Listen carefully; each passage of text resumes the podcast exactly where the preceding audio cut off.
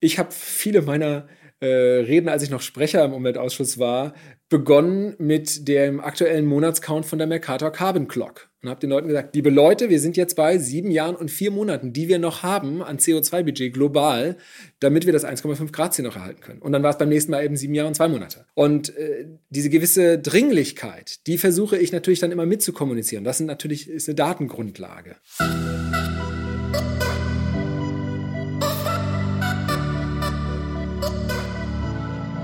Herzlich willkommen zum Podcast zur Zukunft der Nachhaltigkeit der Bertelsmann Stiftung. Der Podcast will euch auf die Reise in ein nachhaltigeres Leben und Arbeiten mitnehmen. Dabei wollen wir weniger über Probleme, als vielmehr über Lösungen und positive Perspektiven sprechen. Das machen wir regelmäßig mit Experten, Politikerinnen, Unternehmern und Wissenschaftlerinnen in unserem neuen Podcast. Viel Spaß beim Anhören.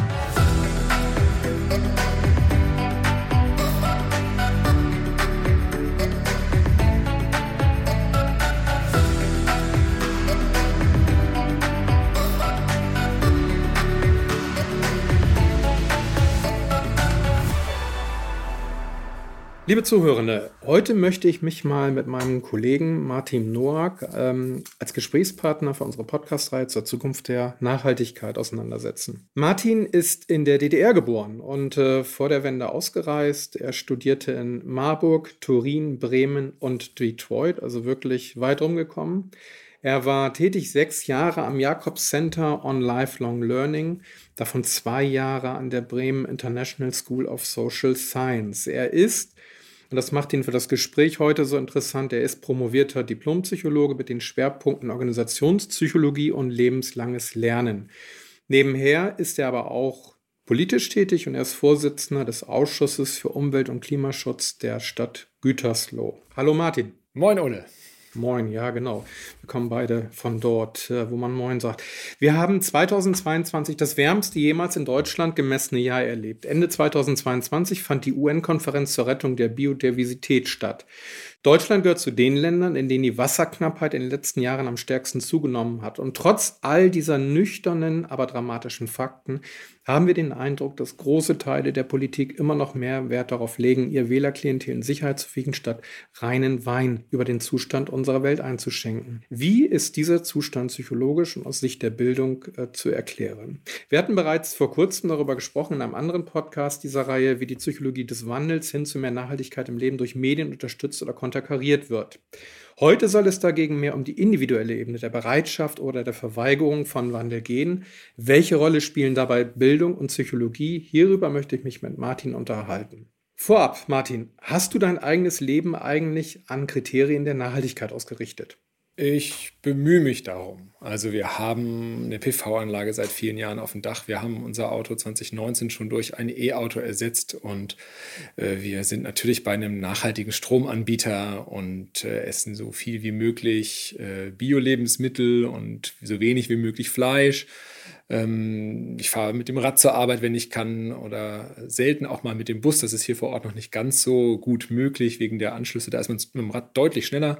Ist ja auch für die Gesundheit besser.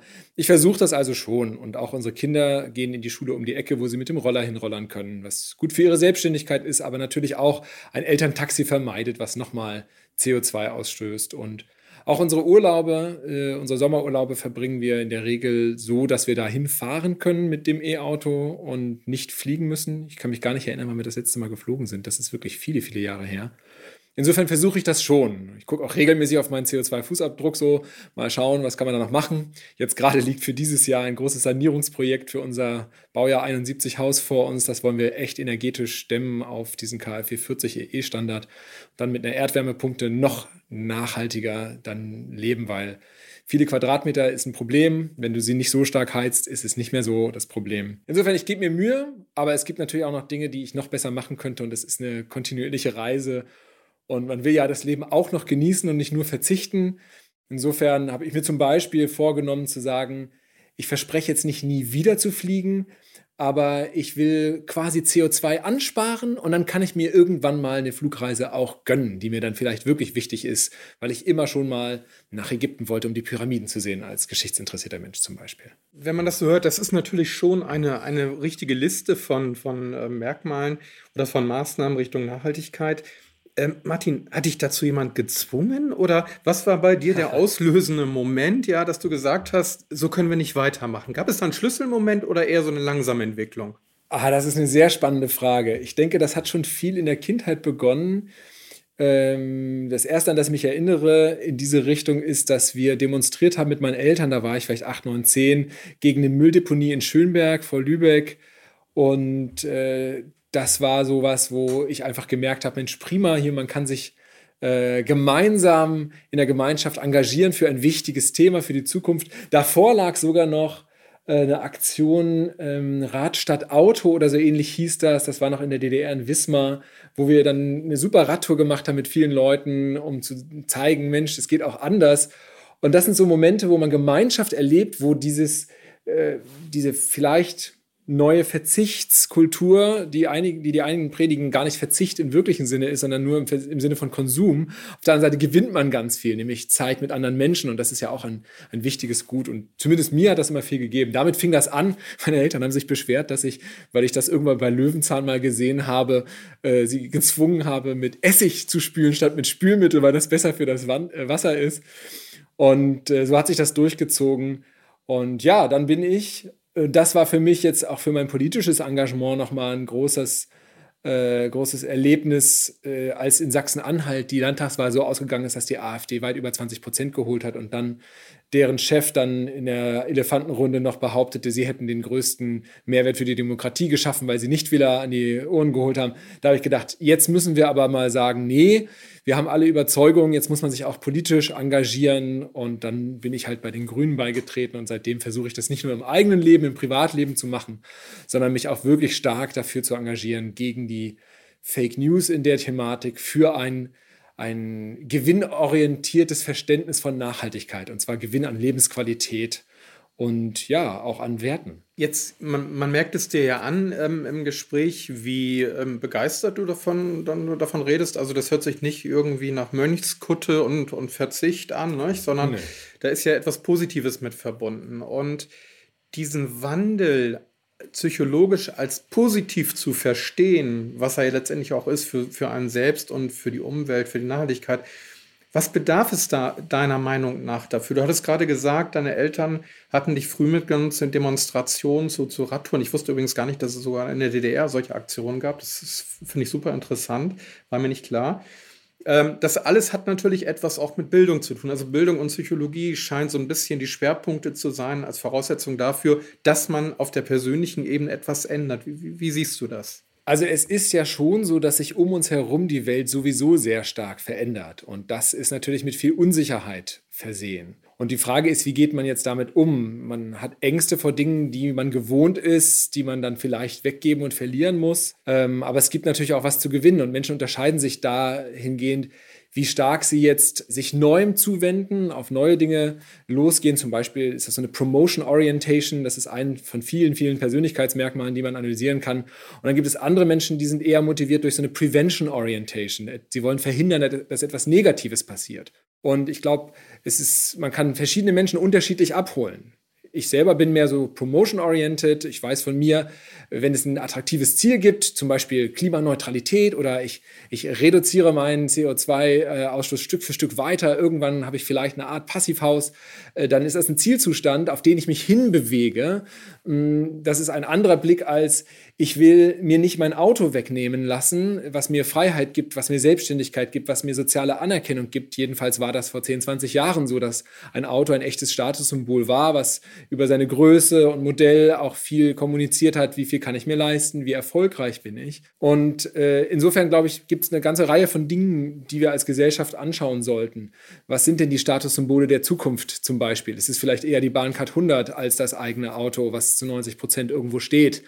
Ist es vielleicht wirklich äh, die qualitativ hochwertige Zeit, die man für Familie und Freunde hat und nicht so sehr dieses, ich muss noch mehr und noch länger arbeiten, um mir dann noch mehr kaufen zu können, obwohl meine Bude eh vielleicht schon voll ist. Äh, ist es vielleicht eher die Idee, ich habe es geschafft, meinen Nachbarn was auszuleihen, was sie noch nicht hatten und ich habe äh, mit denen mehr Kontakt gehabt, weil ich mir auch von denen was geliehen habe und deswegen rücken wir als Nachbarschaft enger zusammen, lernen voneinander und, und können uns aufeinander verlassen. Sind das vielleicht Gewinne, die man, die man erzielen kann? Und Menschen sind natürlich auch durch, durch andere Sachen motiviert. Ich weiß, dass manch einem ein Wettbewerbsgedanke wirklich was gibt und einem echt Energie gibt, mit der man dann wieder arbeiten kann und sein Verhalten ändern kann. Das haben wir mal ausprobiert an der Jacobs University, wo ich das University Environmental Affairs Committee gegründet habe. Da saßen dann Studenten drin, Studierende, aber auch Professorinnen und Verwaltungsmitarbeiter. Und wir haben gemeinsam überlegt, wie kriegen wir die Uni ein bisschen mehr in die Nachhaltigkeit orientiert. Und da das eine On-Campus-Universität ist mit vier Wohnheimen, haben wir gesagt, wir, wir bringen da mal diesen kompetitiven Gedanken rein. Wir messen mal, wir installieren zusätzliche Zähler, wir messen mal in jedem Wohnheim, was ist der monatliche Wasserverbrauch, Stromverbrauch und äh, Wärmeverbrauch und melden denen das zurück. Denn zunächst einmal, um überhaupt Verhalten ändern zu können, muss ich über die veränderten Rahmenbedingungen ja informiert sein. Sonst gibt es gar keinen Handlungsimpuls. Also haben wir denen das gesagt. Guckt mal hier, da steht ihr diesen Monat und wir loben das Ziel aus, das College, was am meisten diese Energie- äh, und Wasserverbräuche reduziert, bekommt dann einen Teil davon zurück und am Ende einen Preis. Gab es über das ganze Semester monatliche Update-Zahlen und der Gewinner, die Gewinnerin hat dann ein Drittel der eingesparten Kosten als Kohle ins Campus bekommen, also nicht Braunkohle, sondern als Geld für eine Party und das war eine Motivation. Der Präsident der Uni selbst hat dann den Preis überreicht. Es war also auch ein prestigereicher Moment. Und das hat, konnten wir definitiv beobachten, in allen Colleges zu Reduktionen geführt. Und da das ein Campus ist mit Menschen aus 100 Nationalitäten, die sehr unterschiedlich gewohnt sind, mit zum Beispiel Wärmeenergie umzugehen. Ja, teilweise Heizung an, Fenster auf, weil konnte man da nicht regeln, gab keine Thermostate in manchen Ländern Osteuropas oder hat halt nichts gekostet. Ich weiß auch in der DDR, es gab nicht viel, aber Energie war günstig und Mieten waren günstig. Deswegen musste man sich da nicht so viel darüber Gedanken machen. Und äh, das ist, das muss man aufbrechen, ein solches Denken. Und das haben wir deswegen kombiniert dann auch noch mit Informationsabenden. Wir haben zum Beispiel mal so eine Panel-Discussion organisiert. It's all their fault. Climate Change wo dann also quasi jeder auf jeden zeigen konnte. Da saß dann Greenpeace, da saß äh, von der CDU jemand, da saß von den Stadtwerken Bremen saß jemand. Und so haben wir quasi die breite Stakeholder-Landschaft aufgemacht äh, und mal geguckt, können die nicht miteinander reden, statt übereinander, wer jetzt hier eigentlich äh, für mehr Klimaneutralität, für weniger Treibhausgasausstoß und globale Erhitzung sorgen sollte. Das war eine sehr spannende Diskussion. Man war sich dann am Ende einig, dass China eigentlich den größten Hebel in der Hand hat aber es gab auch neue Erkenntnisse, die dann auch aus dem Plenum kamen. Einige Studierende sagten was ist denn mit dem Fleischkonsum? Und dann war erstmal großes Schweigen und dann ja, 25 Prozent der Treibhausgasemissionen kommen aus der Tierhaltung, aus der Massentierhaltung. Das war etwas, was nicht alle auf dem Schirm hatten, auch nicht im, im Plenum. Und deswegen sind solche Austausche äh, auch sehr gut. Und vielleicht können wir ja viel lernen von den guten alten Zeiten und sagen, man muss ja nicht ganz auf Fleisch verzichten, wenn einem das ein zu großer Verzicht ist, sondern man kann eher feiern, dass man den Sonntagsbraten sich gönnt und dann muss es auch kein billig-billig-Fleisch mehr sein, sondern kann es auch das Biofleisch vom Landwirt um die Ecke sein, von der regionalen Tierhaltung auf der Weide. Ja, ich habe manchmal den Eindruck, dass tatsächlich, das ist ein guter Punkt, dass manchmal tatsächlich ähm, ein, ein Rückblick auf die Werte, die unsere Großeltern, also jetzt bezogen, wir sind ja ungefähr ein, ein, ein, ein Alter, ähm, den, die unsere Großeltern äh, bewegt haben, nämlich äh, das Anbauen einfach ähm, auf dem eigenen Grundstück, also Anbauen von Nahrung, das Vermeiden von Müll, ähm, ähm das, das ähm, ähm, bewusste Heizen, all diese Dinge oder auch vielleicht nicht unbedingt jederzeit immer wieder neue Kleidung zu kaufen. Also das ist im Grunde genommen eine Rückbesinnung, habe ich manchmal den Eindruck, im positiven Sinne eine Rückbesinnung auf Werte, die ehemals schon vertreten waren, die aber ein Stück weit in, in Zeiten des Überkonsums ähm, vergessen worden sind. Bezogen auf dein Beispiel gerade eben mit dem, ich glaube, Green Team Award äh, war das, hattet ihr das genannt. Genau. Jetzt ist natürlich ähm, die, die Studierendenschaft bei der Jakobs-Universität nicht unbedingt was den formalen Bildungsgrad angeht, Mainstream oder Durchschnitt. Ähm, was würdest du sagen, welche Rolle spielt denn auf der individuellen Ebene die formale Bildung, um diese Kontexte zu sehen und zu sagen, ich ändere mich? Wie, wie würdest du den Einfluss einschätzen? Ja, das ist eine spannende Frage. Ich würde schon sagen, dass ähm, grundsätzlich mit mehr Bildung auch mehr Chance für Erfassen von Komplexität und äh, Umgang damit einhergeht. Die Frage ist allerdings, ob das äh, notwendig ist. Denn ich sage mal, auch frühere Generationen, die nicht so viel Bildung äh, genossen haben wie unsere jetzige, äh, haben ja werteorientiert, wie du es gerade eben selbst gesagt hast, äh, eine nachhaltige Orientierung hinbekommen. Es, ich glaube, das Wichtige ist, dass man es erfahrbar macht. Ja, wenn ich zum Beispiel mit meinen Kindern, wir sind hier auch als Familie Müllpaten der Stadt Gütersloh, wenn ich mit denen regelmäßig mit diesen Zangen, die wir von der Stadt Gütersloh bekommen haben, den äh, Schulweg lang gehe und denen die Augen öffnen und sage, guck mal, findet mal hier die Zigarettenkippen und den Müll und dann tun wir das hier in die Tasche und dann sammeln wir das rein. Und das ist eine Aktion, die wir gemeinsam als Familie machen und es öffnet einfach den Blick für, ja, schön ist das eigentlich nicht. Wie oft fahren wir auch als Autofahrer an Autobahnabzweigungen äh, raus und sehen rechts und links nur Müll und denken uns, das ist aber hässlich. Die Erkenntnis ist da. Die Frage ist, wohin lenken wir unsere Aufmerksamkeit in einer Zeit, wo die Aufmerksamkeit von so vielen Dingen so stark beansprucht ist? Gerade als, als politischer Entscheider, der du bist auf der kommunalen Ebene, aber das trifft natürlich genauso Landes- und, und Bundes- und Europaebene, als politischer Entscheider muss man natürlich irgendwo immer diese Motivationshintergründe, die psychologischen Motivationshintergründe auch der, der Menschen in den Blick nehmen. Ähm, nicht umsonst gibt es eben eine Partei, die, die sich ähm, beim Tempolimit querstellt, weil sie weiß, dass das eigene Klientel eben damit ein Problem hätte. Die Frage ist so ein bisschen, ähm, wie, wie kann Politik es schaffen, unabhängig von der Partei jetzt mal, wie kann Politik es schaffen, eine Mehrheit für die Transformation, für den Wandel zu gewinnen? Reicht es aus zu sagen, guckt mal, wir haben hier ein positives Zielbild, ja, und äh, das müsste doch irgendwie alle sehen, das müsste doch einsehen? Oder was ist mit dem Thema Regulierung und durchaus auch Verbot? Das ist ja ein unbequemes Wort heutzutage, aber auch Diebstahl ist verboten. Also insofern, wieso sollte nicht auch CO2-Verschmutzung verboten sein?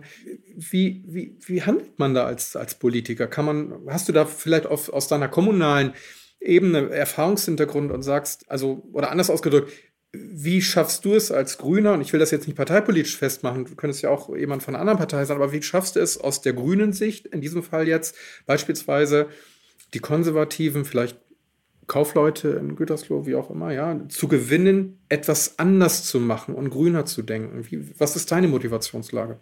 Also, das waren jetzt so viele Fragen auf einmal. Ja, das stimmt, spannend. ja, da hast du recht, ja. Ähm, ich habe da mehrere Anhaltspunkte. Wollen wir mal gucken, ob ich mir die alle jetzt merken kann. Der erste Punkt ist, man kann natürlich als Politik auch Erzählungen gestalten.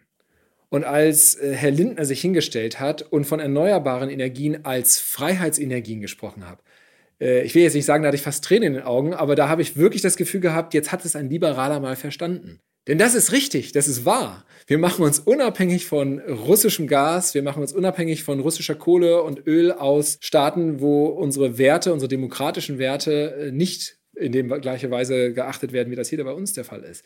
Insofern können wir unser Lebensmodell viel authentischer, viel freier leben, wenn wir uns zum Beispiel unabhängig da machen.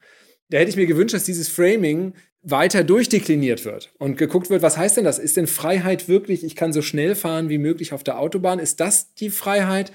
Oder ist es eben dieses Unabhängigkeitsmoment? Äh, ähm, insofern, als Politik kann man auf jeden Fall Narrative prägen und, und Orientierung geben. Mm, man kann auch aufmerksam machen. Jetzt kommen wir zurück zum Beispiel zur kommunalpolitischen Ebene. Wenn man jetzt an das Thema PV denkt. Eine PV-Anlage auf dem eigenen Dach ist in fast allen Fällen wirtschaftlich.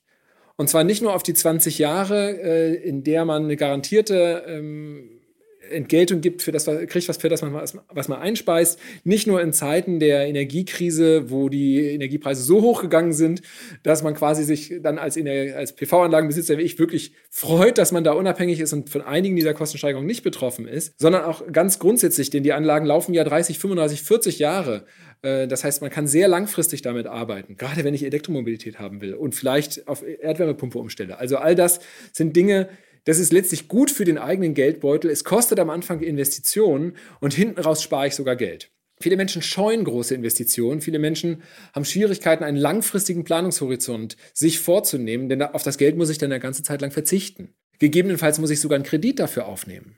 In vielen Fällen gehört mir das Haus nicht, dann muss ich mit meinem Vermieter sprechen und den davon überzeugen, Mensch, pack doch auf unser gemeinsames Dach hier oben mal eine PV-Anlage und gib uns Mieterstrom. Das ist wirtschaftlich und die Frage ist, wenn man das weiß und viele Freiwillige bewegt hat, aber viele andere noch nicht, dann kann man natürlich sagen, dann machen wir eine PV-Pflicht auf allen Neubauten politisch. Denn wir wissen, wir schaden damit den Leuten nicht, sondern wir nutzen ihn. Man gibt ihnen quasi einen Schubs und sagt, komm, Anreize haben wir gegeben über die äh, Entgeltung, wir geben Beratung. Die Stadt Gütersloh macht eine gute Beratung für energetische Sanierung, auch für Äh, PV-Anlagen-Nachrüstung nicht umsonst war Gütersloh gerade im letzten Quartal wieder der äh, Gewinner des Wattbewerbs bundesweit, wo Kommunen dagegen antreten, wer es zuerst schafft, seine installierte PV-Leistung pro Kopf zu verdoppeln. Da sind wir gut vorangekommen in den letzten Monaten.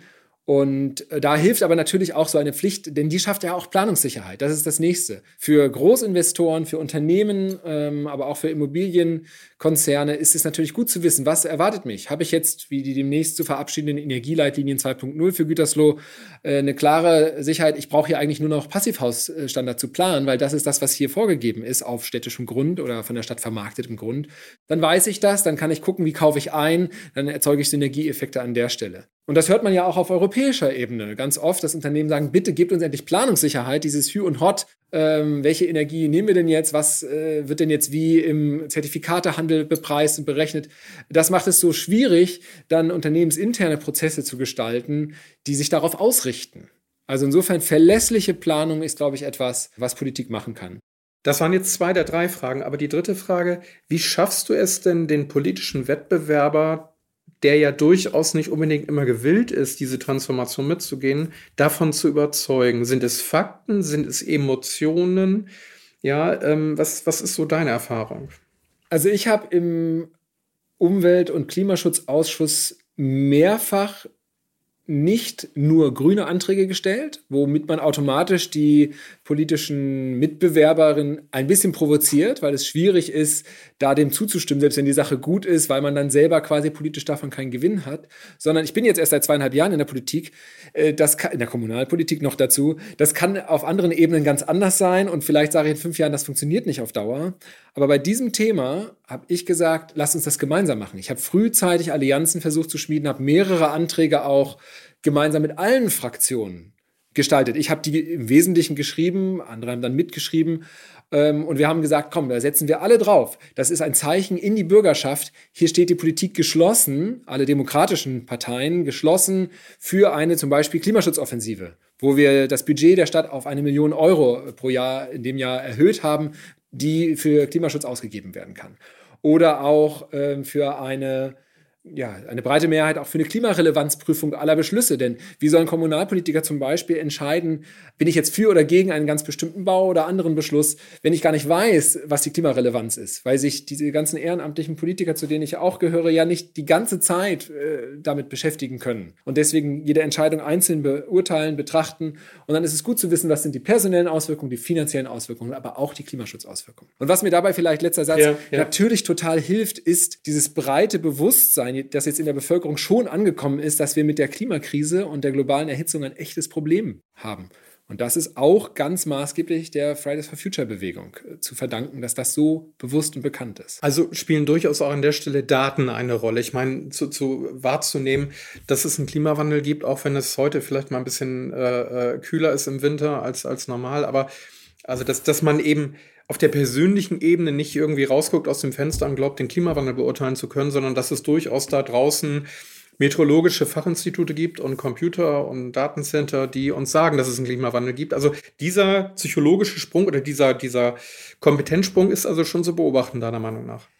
Das würde ich schon so sehen. Ich habe viele meiner äh, Reden, als ich noch Sprecher im Umweltausschuss war, begonnen mit dem aktuellen Monatscount von der Mercator Carbon Clock und habe den Leuten gesagt, liebe Leute, wir sind jetzt bei sieben Jahren und vier Monaten, die wir noch haben an CO2-Budget global, damit wir das 1,5 Grad Ziel noch erhalten können. Und dann war es beim nächsten Mal eben sieben Jahre und zwei Monate. Und äh, diese gewisse Dringlichkeit, die versuche ich natürlich dann immer mitzukommunizieren. Das sind natürlich, ist eine Datengrundlage. Natürlich helfen auch die IPCC-Reporte, auch wenn die von ihrer Komplexität her natürlich nicht jeden immer voll erreichen. Die Presse macht da oft eine ganz gute Arbeit, das runterzubrechen. Ich habe jetzt festgestellt bei Facebook, äh, dass ich immer wieder auf Klimafakten, so eine Unterseite verwiesen werde, wenn ich was zu Klimawandel äh, schreibe. Da habe ich da mal draufgeklickt und es ist ganz gut aufbereitet, was man da liest. Insofern glaube ich schon, dass da Fakten, also ich nutze die jedenfalls. Ich nutze sie in der Kommunikation. Ich versuche da eine sachliche, fachliche Argumentation aufzubauen und die Sache zu, so wenig emotional wie möglich, so viel wie nötig zu gestalten. Warum? Und das hat äh, Al Gore mal gesagt, da habe ich letztens teilgenommen, das ist auch schon wieder ein halbes Jahr her, an so einer Videokonferenz, die sehr groß angelegt war, äh, als er gefragt wurde, was, wie kann man denn Leute überzeugen? Der versucht das mit seiner Inconvenient Truth, äh, eine unbequeme Wahrheit, natürlich seit Jahrzehnten. Äh, er sagt, naja, gibt da mehrere Kriterien, aber das Wichtigste ist, man muss mit Hoffnung enden. Denn sonst lähmt es die Menschen. Und das ist natürlich völlig klar. Wenn ich Angst habe, das geht hier alles vor die Hunde, dann kann ich entweder mich auf den Weg machen und irgendwie was versuchen zu kontrollieren in dem Rahmen meiner Möglichkeiten. Wir fingen das Gespräch so an, was tue ich denn selbst äh, gegen den Klimawandel, für den Klimaschutz? Oder ich kann natürlich sagen, verdammt, ich kann gar nichts machen. Ich gucke weg. Ich versuche einfach ein Rest Normalität, wie ich es gewohnt bin, für mich zu erhalten, weiterzumachen wie bisher und suche mir soziale Netzwerke, die das auch wollen und bin dann gegen diesen Wandel, der mich zu überfallen droht. Und wenn wir dann in einer Fake News Gesellschaft leben, wo ich auch gestern wieder Dinge gelesen habe, die sehr wissenschaftlich daherkommen und echt absolut falsch sind, die mit den Klimafakten überquer liegen. Aber wenn das jemand sagt mit, mit vollem Werf und Überzeugung, dann, dann wundert es mich nicht, dass jemand, der sich damit nicht so intensiv beschäftigt wie ich jetzt vielleicht, dass der dann verunsichert wird oder sagt, naja, diese Wahrheit klingt irgendwie mehr so, als, als könnte ich dann weitermachen wie bisher. Oder es, als, es ist halt nicht die unbequeme Wahrheit, ne? sondern es ist die, es ist die nette Wahrheit. Genau so ist es. Ja, ja, genau. Du sprachst gerade hm, davon, dass Al Gore ähm, immer wieder darauf hinweist, auf die Hoffnung als Prinzip. Ähm, jetzt ist es so, es kam vor kurzem eine sehr umfassende Studie, ähm, ich glaube, das war eine PR-Agentur, eine internationale, heraus, ähm, die mal untersucht hat, wie umfangreich das Thema Greenwashing betrieben wird, insbesondere durch ähm, Fluglinien und durch Autohersteller. Und wenn man sich so ein bisschen die Werbung anguckt, wenn man sich diesen, diese Werbung mal anschaut, sage ich das mal neutral, dann hat man ja schon den Eindruck, ähm, ja, okay, so eigentlich muss ich nichts ändern, das, das wird schon irgendwie alles gut, das ist die Hoffnung, die Hoffnung wird adressiert, aber eigentlich ist das ja nur die Oberfläche, ja, es ist nur Greenwashing. Und Greenwashing wird genutzt, um diesen Hebel der Hoffnung zu adressieren, dass die Menschen sich zurücklehnen und sagen, na ja, gut, dann kaufe ich vielleicht mal ein Waschmittel, was in einer Plastikflasche verkauft wird, die schon mal recycelt wurde und dann, dann, dann geht die Welt nicht unter. Äh, siehst du da keine Gefahr drin, dass die Hoffnung quasi missbraucht wird als psychologischer Hebel? Also ich sehe schon eine Gefahr, dass das nicht ganz ehrlich ist, was da passiert. Das sieht man zum Beispiel daran, was denn die CO2-Preise sind, die aufgerufen werden. Wir haben ja selbst hier unlängst eine, die erste nachhaltige Veranstaltung der Bertelsmann Stiftung äh, organisiert, bei uns im Projekt zusammen mit dem Eventmanagement. Und da war dann die Frage, wie gehen wir mit den nicht vermeidbaren CO2-Emissionen um? Und da habe ich mich für eingesetzt und so ist es dann auch gekommen, dass wir einen ehrlichen CO2-Preis ansetzen. Also nicht die 4 Euro für einen Flug, die ich, oder für die 8 Euro für einen Flug, die ich dann schnell machen kann und schon kann ich sagen, kompensiert wunderbar, sondern die 295 Euro pro Tonne CO2, die tatsächlich laut Umweltbundesamt entstehen an Folgekosten, an externalisierten Kosten, die im Preis momentan nirgendwo drin sind. Und auch bei Atmosphäre kann ich mich für 35 Euro, was viel mehr ist als 8 Euro, bei einem Flug freikaufen. Das orientiert sich, soweit ich weiß, schon an den Preisen, die am Markt irgendwie gängig sind für CO2-Zertifikate. Der Preis steigt ja auch, in Deutschland gibt es den jetzt ja auch. Aber wir sind da weit unter diesen 295 Euro. Mhm. Das heißt, sollte ich mal irgendwann wieder fliegen, dann werde ich natürlich das tun und diese 295 Euro ansetzen. Das ist dann ehrlich. Und wenn ich diese Kosten habe, das ist übrigens dann auch liberal.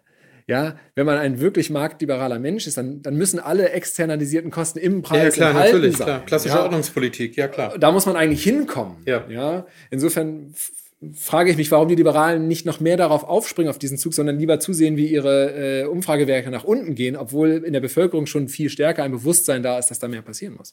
Das kann sich aber natürlich auch nicht jeder leisten. Ja, da haben wir dann wieder das Problem, okay, ich soll mir jetzt Bio-Lebensmittel regional kaufen und ich soll äh, mein Auto, was ich nutzen muss, um zur Arbeit zu kommen, weil der öffentliche Nahverkehr vielleicht noch nicht ausreichend ausgebaut ist, äh, da soll ich dann für jede Tonne CO2 auch noch 300 Euro drauf zahlen. Woher soll das Geld denn kommen? Also die Klimakrise und Nachhaltigkeitsfrage ist gleichzeitig immer auch eine soziale Krise und Frage. An der Stelle möchte ich mal einhaken. Ähm, natürlich, ähm, die, die Frage der sozialen Gerechtigkeit ähm, spielt eine große Rolle.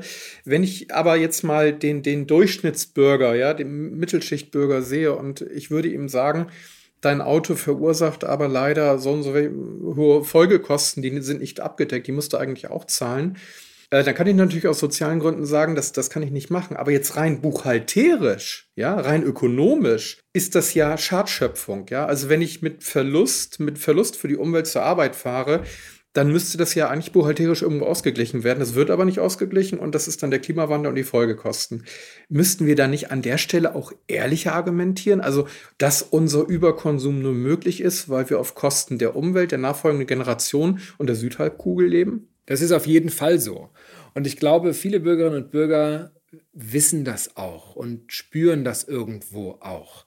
Ich lese gerade das Buch Wir sind dran vom Club of Rome. Ich bin noch lange nicht durch, aber ein äh, interessanter Punkt, den die aufmachen, ist, wir leben halt jetzt in der vollen Welt und haben früher in der leeren Welt gelebt. Und in der leeren Welt, da kann man Raubbau an der Natur betreiben, weil das nur einen geringen Teil der gesamten Natur äh, dann äh, im Grunde genommen betrifft. Aber jetzt, wo die Welt so voll ist, und das ist jetzt keine Kritik an den Geburtenraten in der dritten Welt, äh, denn die Pro-Kopf-Ausstöße an CO2 sind in der dritten Welt nun gerade mal am geringsten. Ja?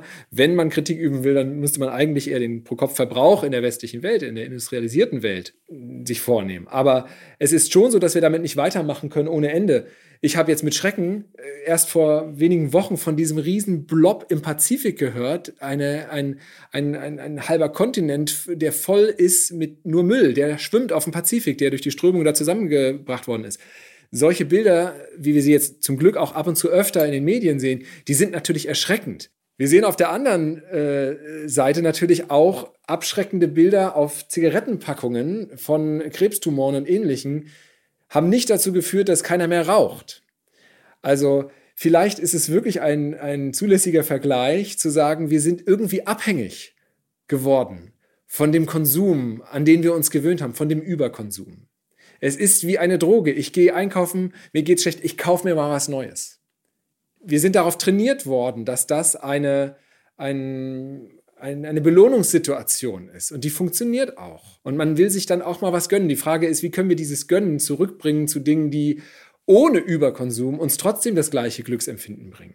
Jetzt sind wir natürlich hier in der Stadt Gütersloh in der, in der glücklichen Situation, dass die Politik hier vor Ort relativ relativ ausgeglichen ist, relativ konsensual. Es gibt auch keine großen Krisen ähm, insofern und ähm, das Aufregen ist sowieso nicht die Kernkompetenz des Ostwestfalen. Also insofern alles ist ein bisschen gesettelter. Jetzt ist, gibt es aber natürlich andere Regionen in Deutschland, in denen das logischerweise anders ist, weil vielleicht auch Braunkohlereviere da vor Ort sind, weil um die Arbeitsplätze gefürchtet wird. Und da hinein gehen natürlich populistische Parteien. Ähm, vielleicht so ein bisschen abschließende Frage auch. Ähm, was, was ist dein Tipp aus psychologischer Fachsicht? Wie sollte man diese, diese Menschen, die sich Sorge machen, berechtigterweise Sorge machen, logischerweise, wie sollte man diese Menschen adressieren, damit sie sich vielleicht ein Stück weniger Sorgen machen? Hast du eine Idee? Also, wenn ich die Antwort hätte, wie wir Populismus in diesem Land besiegen können und wie wir die Gefahr von Fake News reduzieren können, dann würde ich wahrscheinlich ratzfatz ein Buch schreiben und versuchen, äh, beim Vorstand der Bertelsmann Stiftung für mein Projekt Werbung zu betreiben und das dann möglichst groß zu machen und möglichst weit zu verbreiten. Ich glaube, das ist eine der Kernfragen unserer Zeit, wie wir das hinbekommen können. Ich glaube, ganz, ganz wichtig ist, dass wir äh, nicht bei den Agitierern und Agitiererinnen, auch wenn es die sicherlich etwas weniger gibt, sondern bei den Menschen selbst ansetzen und deren Ängste, Sorgen und Nöte ernst nehmen. Das, das müssen wir einfach machen. Die Menschen haben Angst und haben Sorge, dass ihnen was weggenommen werden soll. Ich habe natürlich Hoffnung, dass es was bringt, wenn man sich mit diesen Menschen an einen Tisch setzt. Woher kommt diese Hoffnung? Es gab ja einen Bürgerrat Klimaschutz Klimawandel auf Bundesebene, wo über 160 Menschen zusammengekommen sind, und zwar from all walks of life, aus allen gesellschaftlichen Schichten und Regionen, die dann über einen längeren Prozess informiert von Fachexperten, von Wissenschaftlern und Wissenschaftlern aufgeklärt wurden über die tatsächliche äh, Situation, was die Klimakrise angeht, was die Folgekosten und die Probleme angeht. Und am Ende dieses Prozesses standen, ich weiß es gar nicht genau wie viele, 10, 15, 17 Empfehlungen die diese Gruppe beschlossen hat, dieser Bürgerrat, der kein politisches Mandat hat, sondern einfach über Losverfahren zusammengewürfelt worden ist, die sie mitgeben wollen, die die weitergeben wollen an die Bundespolitik, was kann man denn machen? Und diese Empfehlungen, die lesen sich für mich teilweise sehr hart, sehr klar, sehr scharf und wurden im Schnitt, so wie ich das gesehen habe, mit über 90 Prozent Zustimmung aus diesem Kreis von 160 Leuten angenommen. Und das macht mir doch Hoffnung, weil der Populismus ist meines Erachtens nicht so sehr eine Gefahr, dass man damit zwei, drei, vier, fünf, sechs Prozent der Bevölkerung auf falsche Ideen bringt. Es, es wird immer Menschen geben, die sich äh, mit Informationen nicht auseinandersetzen wollen, die eher den Menschen vertrauen, die sie kennen und sich was anderes nicht anhören wollen. Die Gefahr ist ja nur, wenn aus dieser Gruppe nicht mehr 5% werden, sondern 30, 40, 50 Prozent der Bevölkerung und dann der gesamte Diskurs kippt und, und äh, falsche Argumente sozusagen dominant werden für Entscheidungsfindung. Dann haben wir ein Problem. Und wenn wir aber jetzt hier sehen, in dem Bürgerrat, äh, schafft es einen Konsens von 90 Prozent, schwere, auch mit Einschneidungen für das individuelle Leben verbundene Empfehlungen abzugeben dann habe ich echt Hoffnung, dass wir uns nach vorne begeben können und dass wir das vielleicht stärker auch auf regionaler Ebene machen müssen. Auch in Gütersloh gab es jetzt einen Bürgerrat für enkeltaugliche Zukunft, war dort das Ziel. Und eine der sieben Forderungen, glaube ich, sind es dort, war eine Bürgerenergiegenossenschaft zu gründen, damit wir hier in der Stadt stärker uns auf erneuerbare Energien konzentrieren können, von der dann auch die Bürgerinnen doppelt profitieren. Einerseits, weil sie die, die Klimakosten reduzieren und andererseits, weil sie natürlich dann auch im Zweifelsfall günstigere Strompreise von Energie vor Ort hier für sich realisieren. Ich, ich glaube, ich, ich lasse es einfach mal so stehen jetzt als Schlusswort, weil das war mit so viel positiver Werf jetzt nochmal ähm, ähm, dargestellt. Und ich glaube, Martin, ähm, du hast auch ein Stück weit mit der Art und Weise des, des Gesprächs oder der Gesprächsführung auch gezeigt, ähm, dass diese Transformation etwas Positives ist, dass man sich dafür begeistern kann. Ich glaube, dass wir uns auf etwas freuen können, wenn wir lernen, uns wieder auf neue Dinge einzustellen und nicht am Alten festzuhalten. Äh, vielen Dank, das glaube ich auch. Ich habe noch einen Gedanken, der mir gekommen ist, den ich eigentlich gerne noch mitgeben wollen würde. Und das ist auch aus Forschung zur Umweltpsychologie. Da hat man sich nämlich gefragt, wie kriege ich an einem ganz praktischen Beispiel Menschen dazu, dass sie im Hotelzimmer ihre Handtücher nicht jeden Tag waschen lassen, sondern wirklich mehrfach wiederverwenden, wie wir das zu Hause wahrscheinlich oft auch tun, zumindest mal ein oder zwei Tage. Und die haben ganz viele verschiedene Szenarien äh, probiert mit, hey, ich appelliere daran, dass du äh, was für die Umwelt tust. Denn es gibt ja, ja viele Motive, zum Beispiel, ich will auch einen sauberen Badesee haben oder mal durch den Wald spazieren gehen, so ein anthropozentrisches Ökomotiv. Und es gibt auch andere Motive. Was am meisten Effekt gehabt hat in diesen Untersuchungen, war eine Orientierung auf die lokale soziale Norm. Wenn die geschrieben haben auf das kleine Zettelchen an der Tür, 90 Prozent der Gäste in Zimmer 317, in dem du jetzt gerade bist, haben ihr Handtuch wieder hochgehängt und einen zweiten Tag benutzt. Dann konnte man hinterher messen, dass in der Tat die Handtuchwiederverwendungsrate viel höher war. Wenn wir also mehr miteinander mit unseren Nachbarn darüber sprechen, was wir tun, wenn wir zum Beispiel sagen, Mensch, ich habe eine PV-Anlage, ich spare damit Geld, ist das nicht auch was für dich? Und dann wir von der Angst, ach, ich habe da große Kosten, hinkommen zu der Angst, oh, ich könnte was verpassen. Ich könnte in meinem sozialen Gefüge irgendwo abgehängt werden von einem Trend, der sich dort entwickelt. Dann können wir vielleicht viel mehr kollektive Action, kollektive Bewegung erzeugen in der Gesellschaft. Deswegen habe ich zum Beispiel auch die Hoffnung, das ist mein letzter Satz an der Stelle, dass diese 160 Menschen aus dem Bürgerrat rausgehen in ihre Gemeinschaft, in ihre sozialen Netzwerke und davon erzählen, wie gut es war, mit anderen zu sprechen, die aus anderen äh, Himmelsrichtungen und Lebenswelten kommen und sich zusammenzusetzen und da diese Fakten, diese wichtigen Informationen über die Klimakrise zu verstehen und sein Handeln neu auszurichten. Also, liebe Zuhörende, ihr habt die Botschaft verstanden. Nochmal den Appell, bitte geht in eure Community, redet darüber, empfehlt vielleicht auch wieder den heutigen Podcast. Äh, ich danke dir, Martin, herzlich für das Gespräch und würde an euch appellieren, seid Vorbilder, sucht nach Vorbildern und dann kriegen wir das zusammen auf jeden Fall geschafft. Danke fürs Zuhören.